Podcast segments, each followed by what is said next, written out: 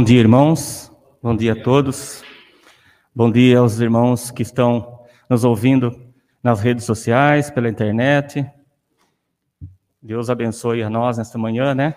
E abençoe a todos os ouvintes. É, como o Sérgio falou de manhã, hoje é dia dos pais, né?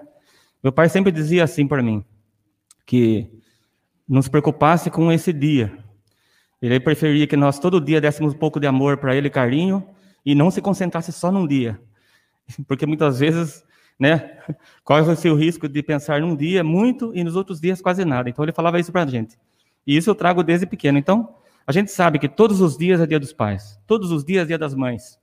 Mas existe um dia que no calendário é colocado, então, a nossa homenagem a todos os pais da nossa igreja, nossos irmãos que estão ouvindo na internet, um grande abraço. Toma essa liberdade que, em nome da igreja, falar isso, e realmente que vocês são bênçãos na vida dos nossos, nossos dos filhos, que Deus abençoe ricamente os pais, né? Os nossos pais, nossos irmãos. É, hoje estamos felizes, realmente, o Zezinho bem falou, né? Estamos vendo um grupo um pouco maior, está aumentando aos poucos, graças a Deus por isso, né? Vemos irmãos aqui que faz tempo que não vimos, né, Benedito? E a gente sabe o motivo. Que bom ver a Eden aqui, o Benedito, outros irmãos, né, que estão aqui, o O Thaís. É, Bem-vindos vocês. Vocês sabem da saudade que a gente sente, sabe das limitações, todos entendem isso, né? Mas temos, parece que estamos prevendo boas notícias logo mais. Flávio estava me dizendo aí que a partir do próximo 17 está previsto, né, ainda não está ratificado, mas está previsto que o governo vai flexibilizar um pouco mais, vai liberar 100%. Porém, vai haver uma necessidade de distanciamento ainda, então vai ter alguns protocolos. Mas é uma boa notícia, porque poderemos colocar mais bancos aqui e mais irmãos poderão estar presentes né? Claro, respeitando essa distância de pelo menos um metro, que é o que foi determinado. Então, são boas notícias. Graças a Deus, a vacinação também está acelerando-se e acredito que essa semana, se já não atingiu, vai atingir 50% da população.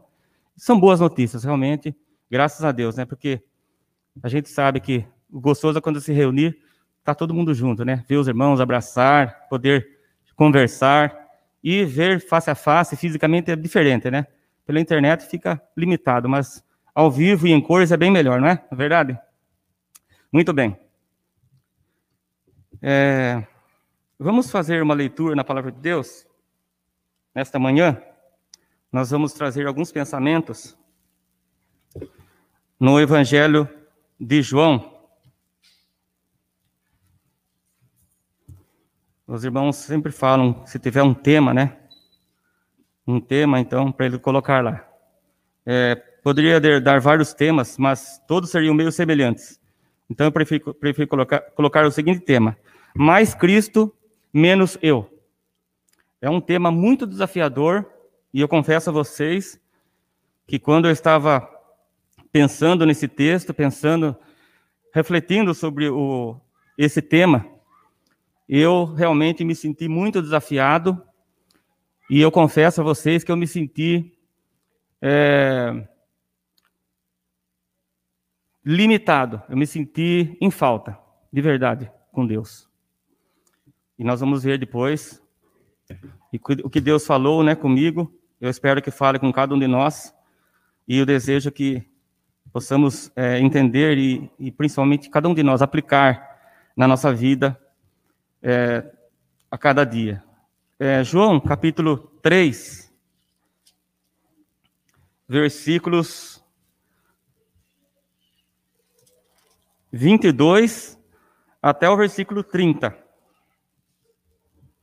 João, Evangelho de João, capítulo 3, versículo 22 a 30. É, o Evangelho de João foi escrito por João, o discípulo do Senhor Jesus. Mas ele conta aqui a história de João Batista, que são, é outro João, né? E às vezes, fazendo a leitura do, dos capítulos, às vezes a gente fica meio confuso, mas vamos ter bem isso em mente. Não vamos esquecer que são dois João, né? João Batista foi o precursor, aquele que nós vamos comentar alguma coisa também nessa semana, e João foi o discípulo que escreveu esta carta de João. É, ou melhor, este evangelho de João, desculpa. Tem as cartas de João também, mas aqui nós vamos ler o evangelho. Então, é, capítulo 3 de João, versículo 22. O, o destaque, o foco, irmãos, vai ser o versículo 30, o último versículo que nós vamos ler. Mas, para a gente se contextualizar, eu vou ler essa narrativa aqui de João. Versículo 22 do capítulo 3. Depois disto, foi Jesus com seus discípulos para a terra da Judéia. Ali permaneceu com eles e batizava. Ora, João estava também batizando em Enom, perto de Salim, porque havia ali muitas águas. E para lá concorria o povo e era batizado. Pois João, João Batista, ainda não tinha sido encarcerado. Ora, entre os discípulos de João e um judeu, suscitou-se uma contenda com respeito à purificação. E foram ter com João. E lhe disseram: Mestre, aquele que estava contigo além do Jordão, do qual tens testemunho, do qual tens dado testemunho, está batizando, e todos lhe saem ao encontro. Respondeu João: O homem não pode receber coisa alguma se do céu não lhe for dada. Vós mesmos sois testemunhas de que eu vos disse: eu não sou o Cristo, mas fui enviado como seu precursor. O que tem a noiva é o noivo. O amigo do noivo, que está presente e o ouve, muito se regozija por causa da voz do noivo, pois esta alegria já se cumpriu em mim. Convém que ele cresça e que eu diminua. Versículo 30. Convém que ele cresça e que eu diminua.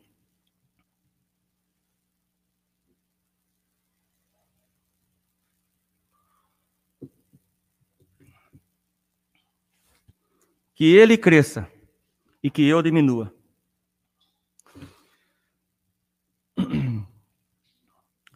Se a gente for voltar um pouquinho, só para a gente entender o contexto e a passagem aqui.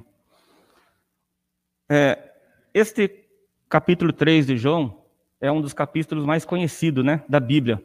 Serginho comentou. João 3,16. Quem que não conhece esse versículo, né? Espero que todos aqui saibam decor. Brincadeira, mas eu acredito que quase todos nós sabem decor. É, foi uma conversa que Jesus teve com Nicodemos. E quem falou essas palavras foi o próprio Senhor Jesus. Muitas vezes esquecemos disso, né? Deus amou o mundo também. Foi Jesus. Jesus estava pregando o evangelho para Nicodemos. Dizem, né, alguns, e pelo que a gente tem lido, Nicodemos acabou se convertendo. Inclusive no final, na crucificação, é mencionado alguma coisa ali. Alguns dizem que é Nicodemos ele se converteu. Nasceu de novo, né? Conforme o Senhor Jesus falou, tem que nascer de novo. É, então, por, que, por que, que eu estou falando isso? Porque no versículo 22, o primeiro versículo que nós lemos, fala depois disto. Então, depois deste fato, né, desta diálogo que Jesus estava tendo com Nicodemos, Jesus foi com seus discípulos para a terra da Judéia. É claro que se nós, Jesus estava em Jerusalém quando ele falou com Nicodemos.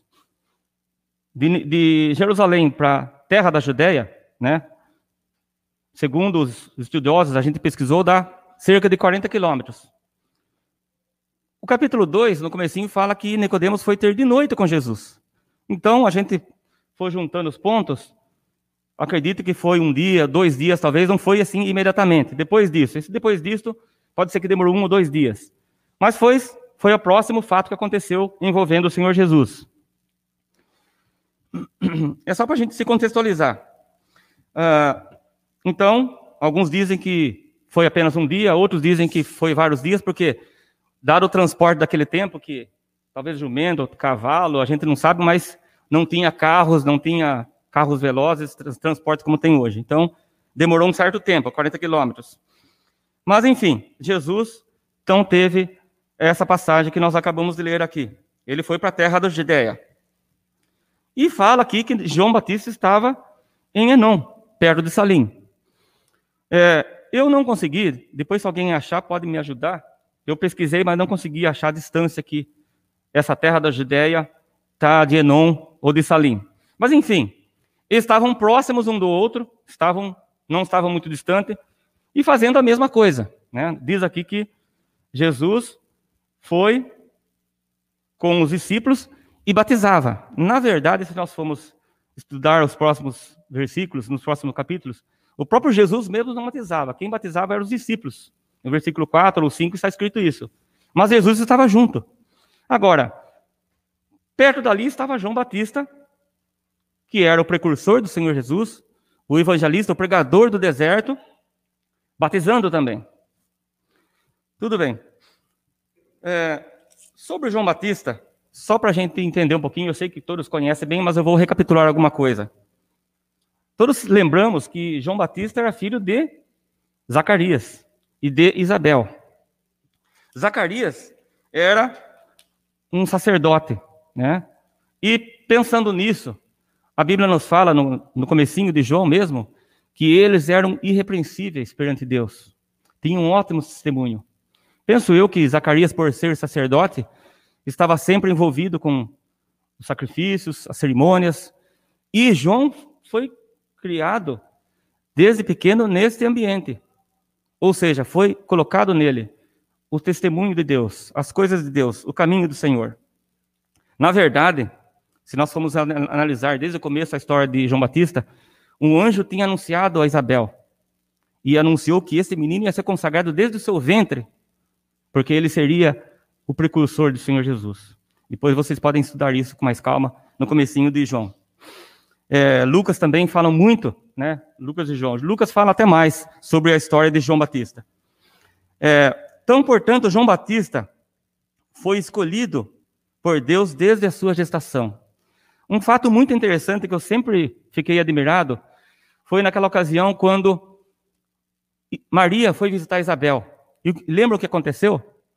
João Batista estava sendo gerado no ventre de Isabel. E o que aconteceu quando Maria saudou a Isabel? a criança estremeceu. Então, já ali nós vemos, né, essa ligação e esse a, a mão do Senhor agindo, aquela criança estremecendo ao ouvir a voz da Maria, que seria a mãe do Senhor Jesus. Então, ele foi consagrado desde o seu ventre. Ele foi o precursor. Ele mesmo diz, um pouco mais para frente, que ele foi o precursor. Aliás, Aqui mesmo nós lemos, né? Eu não sou o Cristo, mas fui enviado como seu precursor. Precursor, eu acho que todos sabem, mas eu estava vendo no dicionário, uma palavra até meio difícil de falar, né? Não é muito usada na nossa língua portuguesa, assim, comumente usada. É aquele que precede, que anuncia, que prepara ou indica a vinda de alguém, que se antecipa a alguém para o anunciar. Exatamente o que João fez e o que João fazia. Ele veio anunciar o caminho do Senhor. Outra coisa importante sobre João também, sobre João Batista, é que o seu nascimento foi um milagre. Lembramos que Isabel era estéril. Inclusive, quando o anjo anunciou, e anunciou antes a, a Zacarias, Zacarias meio que duvidou. Né? Como, como? Vai Como que eu sei que vai acontecer isso? No coração dele, ele não acreditava que isso aconteceria. Tanto que o anjo falou para ele que ele ia ficar mudo. Vocês vão se lembrar dessa história. Ele ficou mudo, ele só voltou a falar depois que nasceu João Batista. Então, todo o tempo da gestação, praticamente, de, de João, Zacarias ficou mudo. Então, foi um milagre. E diz também a, a palavra de Deus que eles eram avançados em dias. Então, não era comum mais ter filhos nessa idade. Dizem os historiadores, aqueles que estudam com mais profundidade, que eles tinham cerca de 60 anos, 60, 70 anos não era uma idade mais, mesmo na época, para ter filhos. No entanto, Deus fez esse milagre na vida de Isabel. Na verdade, eles pediam um filho, né? Nós vamos ler, se você estudar a história, os versículos, eles queriam um filho, e Zacarias pedia um filho para o Senhor. E Deus concedeu essa bênção para eles. Então, a sua gestação, a gestação de João Batista, foi um milagre. É... Então, João Batista se tornou um grande pecador. E nós conhecemos a história de João Batista, né? Nós vamos ler na história dele que multidões vinham para ouvir a palavra, as suas pregações, muitos se converteram, muitos o odiaram, inclusive ele foi morto por um ódio, né? Alguém odiava ele e pediu a sua cabeça. Vocês conhecem a história. Mas ele levou muitas pessoas a Cristo. E um detalhe importante que eu quero destacar nesta manhã é que se você estudar a história de João com calma, você vai ver as poucas vezes, né? Porque não, não, não temos tantas coisas assim sobre João. Mas o pouco que temos, sempre ele mostrou Cristo. E Cristo, embora ele é um homem usado por Deus com muita sabedoria, mas sempre a mensagem dele foi o Senhor Jesus. O Senhor Jesus. Esse era o seu objetivo, essa era a sua missão, mostrar Cristo para as pessoas, preparar o caminho que viria este rei, o Senhor Jesus. Então, embora ele ficasse bem conhecido e ele tinha muitos discípulos, ele era um homem simples, um homem de caráter extraordinário, fiel ao ministério para o qual ele foi chamado. E qual era o seu ministério? Preparar o caminho do Senhor, apontar para o Salvador, mostrar o caminho para Deus através da pessoa do Senhor Jesus, que estava para chegar, né? que viria logo após ele. E ele afirmava então: Eu não sou o Cristo, nem Elias, nem um dos profetas. Eu sou a voz do que clama no deserto. Se referindo a uma profecia lá em Isaías capítulo 40. É, olhando um pouquinho nos, nos, capítulos anteriores, tem algumas declarações de João que realmente é, impactam a nossa vida, né? Eu mesmo gosto muito dessas expressões que ele fala. Por exemplo, quando, no, vou mencionar, vou ler aqui que eu vou falar errado. Capítulo 1, versículo 15. Uh, é, ele dizia assim: João testemunha a respeito dele, a respeito de Cristo, e exclama: Este, o Senhor Jesus, é o de quem eu disse: O que vem depois de mim tem, contudo, a primazia, porquanto já existia antes de mim. Depois, no versículo 26 e 27, outra declaração maravilhosa. Ele diz assim: Respondeu-lhes João: Eu batizo com água, mas no meio de vós está um que vós não conheceis, o qual vem após mim, e olha a postura de João, do qual não sou digno de desatar-lhes as correias das sandálias. Humildade, reconhecendo que a glória né, era do Cristo e que ele era o Salvador. Ele era digno de admiração, de apreciação, de adoração. E uma outra passagem que eu gosto muito também, eles estavam na época da Páscoa. E na época da Páscoa em Jerusalém, todos vinham trazer os sacrifícios, os cordeiros. Multidões vinham de vários lugares do mundo, né, do país, para trazer as suas ovelhas, os seus cordeiros, os seus animais, para ser sacrificado, porque era a festa da Páscoa. E quando Jesus passou, João com seus discípulos e a multidão ali, João apontou para Jesus e disse: Eis o Cordeiro de Deus que tira o pecado do mundo. Que declaração maravilhosa. Serginho mencionou isso, né? O Cordeiro de Deus. Eis o Cordeiro de Deus, dizendo com isso que esses sacrifícios, esses cordeiros que vocês estão sacrificando, este aqui, ó, este homem que está vindo aí, o Senhor Jesus, este é o Cordeiro de Deus. Ele vai tirar o pecado do mundo. Maravilhosa essa declaração de João Batista. Ele era o precursor, o anunciador do Senhor Jesus. Pensando nessa postura de João, nessas declarações de João, eu quero destacar uma coisa aqui, e que vai trazer uma lição para nós.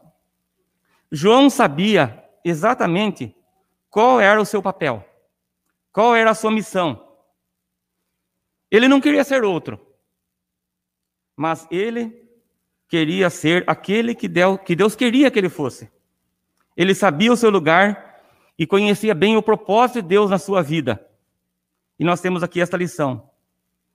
Muitas vezes, trazendo para nós, muitas vezes, nós podemos, e eu falo isso para mim mesmo, podemos nos perder nas nossas buscas, o que nós queremos ser, o que nós queremos fazer, e muitas vezes corremos o risco de querer ser alguma coisa que os outros querem que nós sejamos, ou alguma coisa que nós mesmos queremos ser e muitas vezes fugimos daquilo que Deus quer para nós. João tinha isso bem definido na sua mente e ele cumpriu isso com perfeição. Então fica essa aplicação para nós. É, nós colocarmos nas mãos de Deus para que Ele nos mostre aquilo que Ele quer de nós e não cairmos nesse erro, né, de, esse risco de muitas vezes queremos por agradar os outros ou agradar nós mesmos, fugir do propósito de Deus para a nossa vida. João tinha isso definido e ele fez isso. Então, devemos buscar a vontade de Deus para saber quem Ele quer que a gente seja. E essa é uma questão muito importante, eu diria até fundamental, que nós entendamos que Deus tem um propósito para você quando Ele te chamou. Deus tem um propósito para cada um de nós. Creio que todos sabemos que nós não fomos salvos simplesmente para ser salvos. Não fomos salvos simplesmente para ser livres da, da, do fogo eterno, da perdição eterna. Deus nos chamou e Ele tem um propósito para mim, para você, para todos nós. Nós devemos buscar esse propósito na, na, na presença de Deus. Uma questão muito importante: Deus tem um propósito para cada um de nós. O querer do Senhor para nós é muito maior e muito melhor. É mais extraordinário do que todo o querer que eu tenha para a sua vida, ou que você tenha para a minha, ou que nós tenhamos para a nossa própria vida. O querer de Deus é muito mais importante do que que nós queremos. E quando nós paramos para buscar o Senhor e pedirmos a sua orientação, Ele dará a direção, Ele vai se revelar a nós. E nós vamos compreender qual é o propósito de Deus para a nossa vida. Nós só seremos realmente felizes como cristãos quando nós estivermos dentro do propósito de Deus. João era feliz, tenho certeza. Ele tinha convicção e estava bem definido isso e ele estava cumprindo isso com perfeição. E nós podemos fazer isso também, se nós dependermos do Senhor. Carecemos dele para isso, né? É, como eu falei, é uma mensagem desafiadora essa.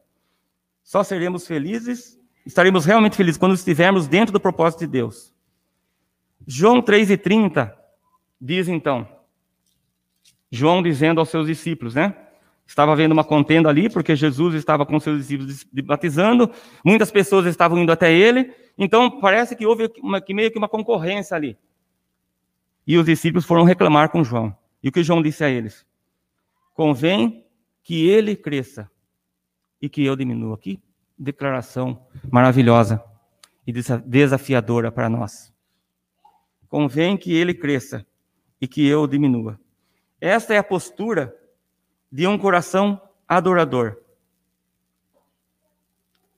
Resultado de quem conhece a Deus, de alguém que sabe o seu lugar e sabe quem é Deus, e reconhece que Deus, Deus sabe que a melhor forma de nós adorarmos é reconhecendo o senhorio de Cristo, a primazia de Cristo. Ele crescendo e nós diminuindo. João disse isso, né? Ele cresça, Jesus, e eu diminua. Nós temos aqui é, dois conceitos importantes na primeira parte. Convém que ele cresça. Primeiro conceito, a supremacia de Cristo. É um fato que nós devemos pensar o tempo todo. Ele é superior. Ele é, Jesus é tudo. O tempo inteiro, não devemos nunca esquecer disso. Jesus é tudo na nossa vida é a pessoa mais importante da nossa vida. E Ele é que governa, Ele é que dirige. E é Ele que nos mostra o caminho que nós devemos seguir, Senhor Jesus Cristo. A supremacia de Cristo. E outro, o segundo conceito, a centralidade de Cristo. O centro da nossa vida, pelo menos deve ser Cristo. O centro das nossas decisões, o centro das nossas vontades. E quando não for isso, quando não for assim, quando Jesus não for o centro, pode ter certeza que nós vamos ter problemas como cristãos. Ele deve ser o centro, deve ter a primazia, o centro de tudo que nós fazemos e pensamos. E deve ser sempre. Quando nós compreendermos perfeitamente esses dois conceitos, a supremacia de Cristo e a centralidade de Cristo, nós vamos caminhar segundo a vontade de Deus e Jesus crescerá em nós e através de nós. Então a frase, a frase de João aqui tem duas partes. Primeira, convém que ele, que o Senhor Jesus cresça. Mas aí tem um e, um e, uma conjunção aditiva, é isso, né? E, e continua. Mas que eu diminua. E este e, este ezinho aí no meio, mostra que duas etapas da nossa caminhada aqui nessa terra como cristão, na nossa carreira. Então ele diz: convém que ele cresça e que eu diminua. A primeira parte parece que não é tão difícil, né? Convém que ele cresça. A gente sabe. O Senhor Jesus, ele deve ter a primazia. Isso é, eu creio que é bem claro na vida de todo crente. Mas quando nós chegamos nessa segunda parte, aí a coisa complica. Convém, é, é necessário que ele cresça, mas ou e que eu diminua. A coisa complica. Por quê? Na nossa natureza, todos nós temos a nossa natureza ainda, que está todo dia lutando. Todos nós temos lutas com a nossa natureza, a nossa velha natureza. Ainda não somos livres, né? Seremos livres naquele dia quando teremos um corpo igual ao do Senhor. Mas enquanto estivermos aqui nessa terra, nós, nós estamos com essa natureza. E todo dia ela quer vencer. E é difícil imaginar na nossa natureza em diminuir. Isso é uma tendência nossa. Isso é uma coisa que vem desde pequeno. Nós não queremos nos diminuir. Uma coisa, quando a gente pensa em diminuir, é uma coisa que muitas vezes nos aperta, comprime. Alguma coisa que faz a gente parecer menos importante. Diminuir. Só que está claro aqui, essa declaração de João. Para que o Senhor Jesus cresça, é necessário que eu diminua. Para que Jesus cresça, é necessário que nós diminuamos. Existe uma cultura que vem da Grécia, nas pessoas em geral. E muitas vezes nós acabamos, de uma certa forma, envolvidos por isso. Vocês devem ter ouvido falar do narcisismo. O que é o narcisismo? Narciso era uma pessoa que se gloriava, se vangloriava. É ele cultuava a si mesmo. E é, isso é na mitologia, mas existe esse princípio entre os gregos e no mundo em geral. Na verdade, a gente sabe de onde vem esse pensamento, né? Alguém muitos, muitos séculos atrás caiu por causa disso. Né? Vocês lembram da história do maior e melhor anjo que Deus tinha lá? Arrogante, pensou em si mesmo. Então, essa, esse, essa filosofia, esse espírito de narcisismo, vou dizer assim, venera o ego, valoriza em excesso a si próprio, tem uma opinião muito elevada sobre si mesmo. E é alguém que tem necessidade de admiração. Ele precisa ser admirado. E ele pensa nos outros como pessoas inferiores. Então, ele é superior e os outros são inferiores. Esse é o, é o pensamento do narcisista. Ele não tem empatia. Muito pouca empatia. Porque ele está sempre cheio de si mesmo. Agora, é um contraste, né? Quando João fala aqui, convém que ele cresça e que eu diminua, isso contrasta totalmente com esse pensamento. É necessário compreender que essa postura de João Aliás, uma postura que deve ser de todo cristão, nossa, pode configurar um atrito dentro de nós, né? Cristãos. E num combate, uma briga, uma briga dentro de nós, quando nós pensamos em diminuir.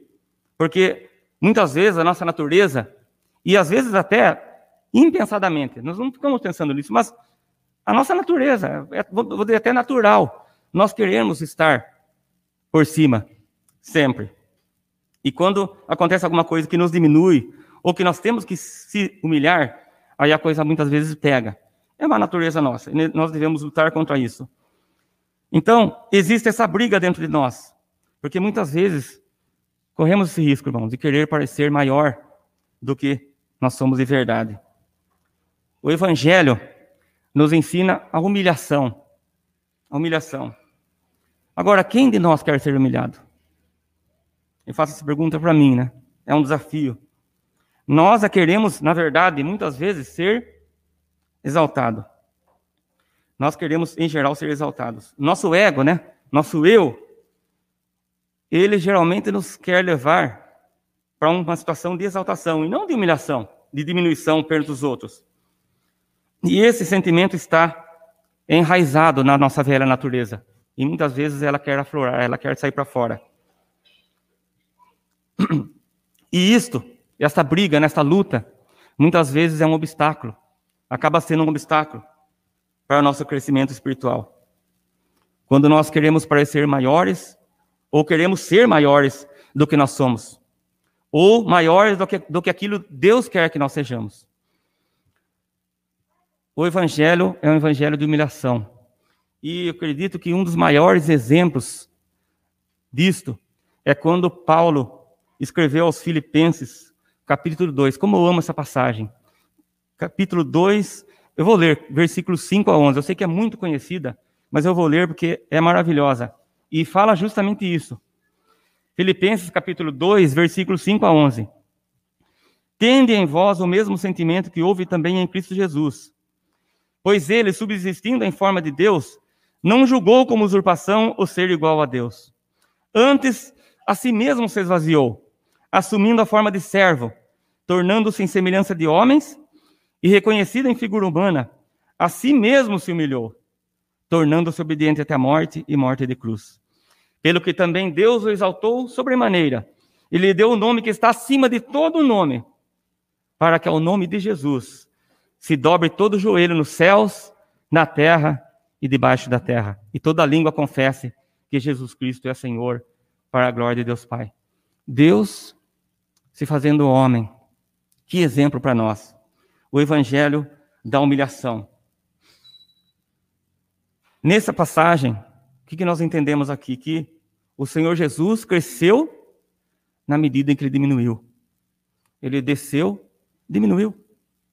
Mas depois, em maior proporção até, ele se exaltou. Esta é uma grande lição para nós. É o que João disse lá. Convém que nós, que ele cresça, mas que nós diminuir, diminuamos. O exemplo de Cristo. Este é um grande desafio para nós, irmãos. É um desafio para mim. Eu disse quando eu estava estudando isso, que desafio que eu tenho todos os dias. Porque realmente muitas vezes temos que admitir que nosso ego, né? Nosso eu, o Eliezer aqui, velho Eliezer, quantas vezes e muitas vezes nós caímos nesta, neste erro. Eu, eu caí, né? A gente cai. Mas é algo que nós temos que lutar a cada dia e lutar com os nossos joelhos dobrados perante Deus. Porque é uma luta que nós vamos ter até o fim. Querer ser melhor, querer ser maior. É um grande desafio para nós. João pelo contrário, ele queria que o Senhor Jesus crescesse e que ele e toda a vida de João foi assim, desde que ele começou. Ele sempre apontou o Cristo. Ele nunca se mostrou a si mesmo, mas mostrou a pessoa de Cristo. Então, essa frase de João é uma lição porque Deus trata da nossa identidade. Para nós se desgarrarmos de todo o desejo de ser maior, de toda vontade de parecer superior, para se despojar de toda altivez, todo orgulho, toda vaidade e toda ostentação. Nós devemos lembrar que nós somos, devemos lembrar quem nós somos e quem Deus, quem Deus quer que nós sejamos. Tenhamos sempre isso em mente.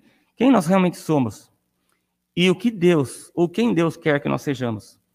Então, essa frase de João trata da nossa identidade e trata também da nossa humildade. Humildade. Quem é o protagonista aqui?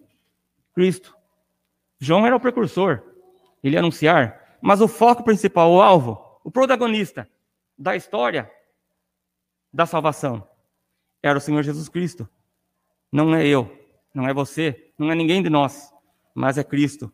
E a humildade sincera e real nos fará perceber o lugar de adoradores que nós devemos ter. Esse foi o lugar que João assumiu, essa postura que ele tomou e que ele sempre demonstrou. Quando ele falou lá, eu já mencionei: Eu não sou digno de desatar as correias dos seus pés. Postura de humildade e a postura de exaltação ao Senhor Jesus.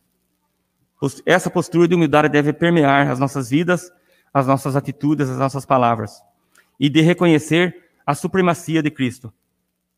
A ideia, então, de maneira simples, né, falando bem simples e objetivo, mais de Cristo e menos de nós.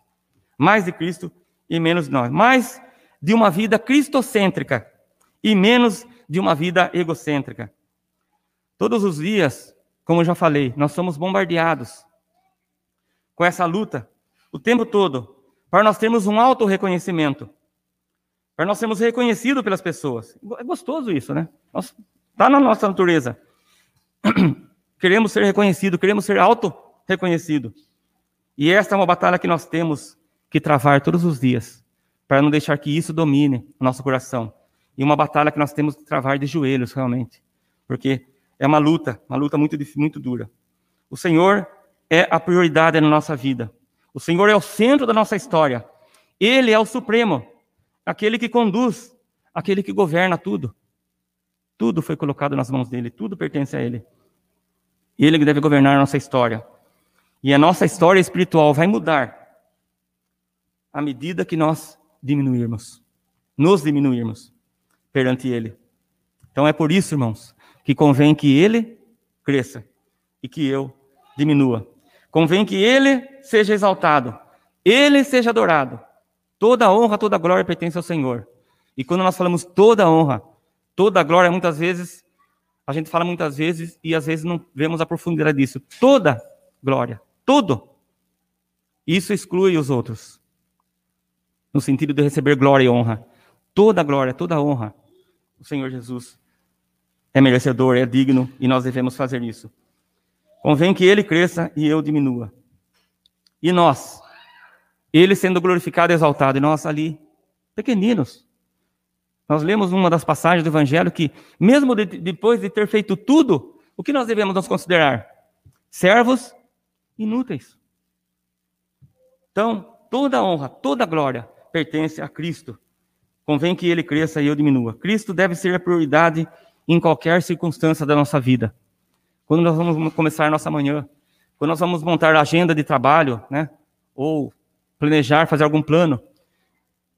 Quando nós vamos fazer uma viagem, fazer um grande negócio, ele deve ser a prioridade em tudo. E ele espera isso de nós.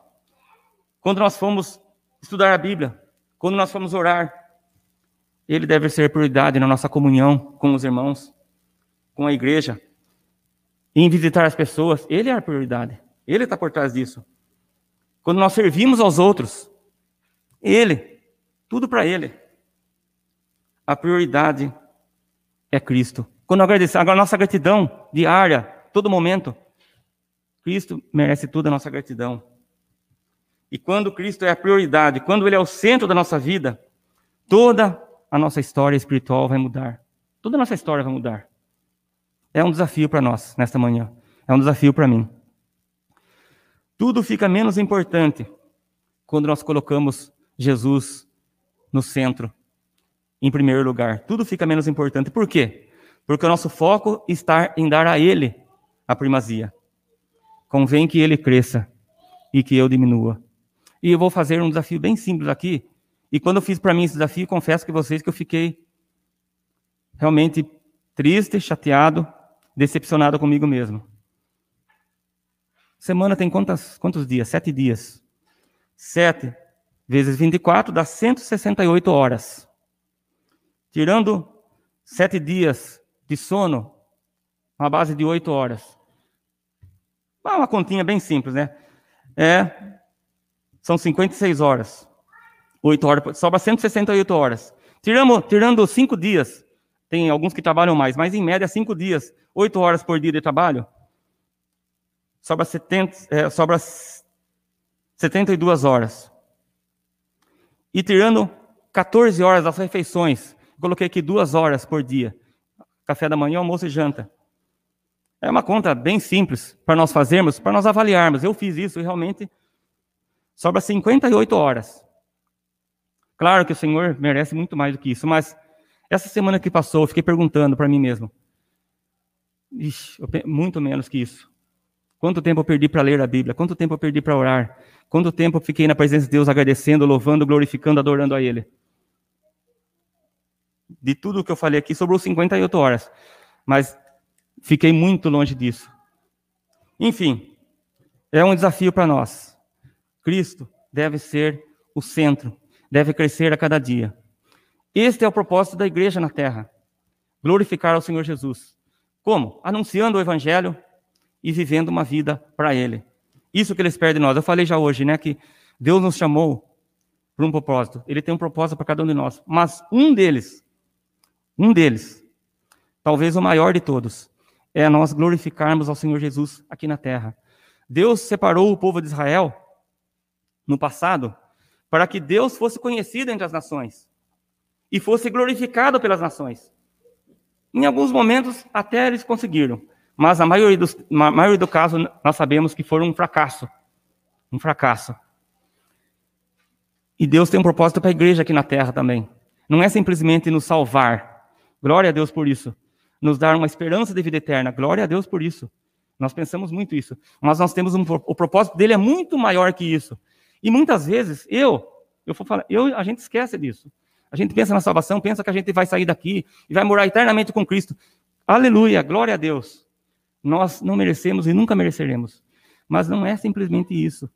Deus tem um propósito muito mais profundo muito mais importante do que isso.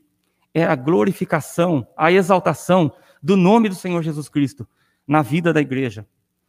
Então fica esse desafio para nós, irmãos, para mim, que nós possamos fazer como João. Convém que ele cresça e eu diminua. E para encerrar esses pensamentos, eu pensei no hino 340, 349. Vou apenas mencionar aqui um dos hinos que nós cantamos que é muito lindo. Mais de Cristo quero ver, mais da sua graça ter, mais da sua compaixão, mais da sua mansidão, mais a Cristo conhecer, quero a Ele obedecer, sempre perto dele andar, seu amor aqui mostrar. Mais, mais de Cristo, mais, mais de Cristo, mais do teu puro e santo amor, mais de ti mesmo ao Salvador. Que esse seja a nossa oração. Amém. Pode ser, pode ser. Vamos cantar, então depois a gente faz a oração. 349.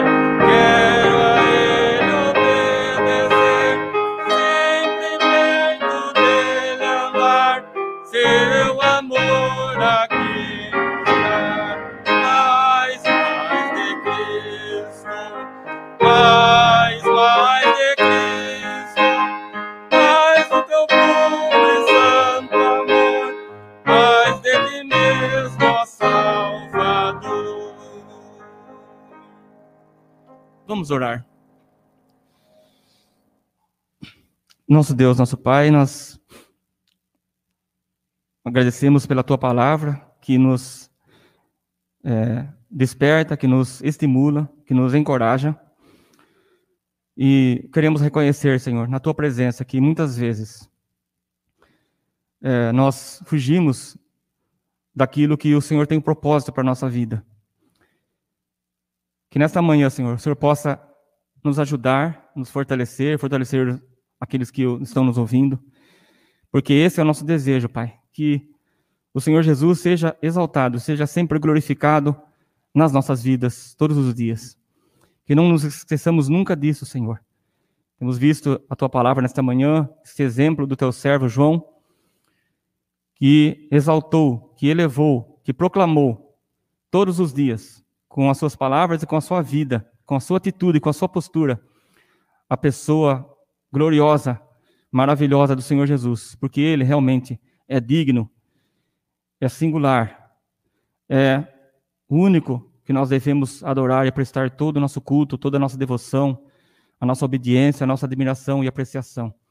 Ajuda-nos a fazer isso a cada dia, Senhor, a cada momento, nas nossas experiências no dia a dia, na nossa família, na, na, no estudo, no trabalho, perante a sociedade, uma sociedade tão corrupta e decadente, mas que nós possamos mostrar este Salvador glorioso, maravilhoso, que é Senhor dos céus e da terra, que criou todas as coisas, que domina todas as coisas, e que um dia, talvez em breve, será exaltado para sempre, será reconhecido por todos os povos. Todo joelho, toda língua confessará, todo joelho se dobrará perante esse Senhor maravilhoso que um dia desceu a essa terra, se humilhou, foi obediente até a morte de cruz. E hoje está exaltado na tua presença, e ele é digno de toda exaltação, de todo louvor, de toda honra, toda glória. Que não nos esqueçamos nunca disso, Senhor, e que possamos viver com esta missão, com este pensamento, com esse objetivo de sempre proclamar e glorificar e exaltar o nosso eterno e amado Salvador. Nós oramos pelos ouvintes, oramos pelos irmãos aqui, agradecemos pela presença de todos, Senhor, que o Senhor trouxe aqui conosco para participar desse momento tão precioso para nós. E continua abençoando, Pai, abençoando os próximos dias, essa situação que está aos poucos voltando ao normal. Ajuda, Pai. Faz um milagre, Senhor, que a tua misericórdia realmente seja derramada entre as nações, entre os povos e, sobretudo, entre o teu povo, para que nós possamos em breve ter essa liberdade novamente de nos estarmos juntos, louvando, glorificando, gozando da comunhão, da, da companhia que é tão agradável e com certeza redunda em louvor e glória ao teu nome. Nós contamos com a tua bênção, contamos com as tuas, teu cuidado sobre nós e fazemos isto no precioso nome do Senhor Jesus, nosso Salvador. Amém.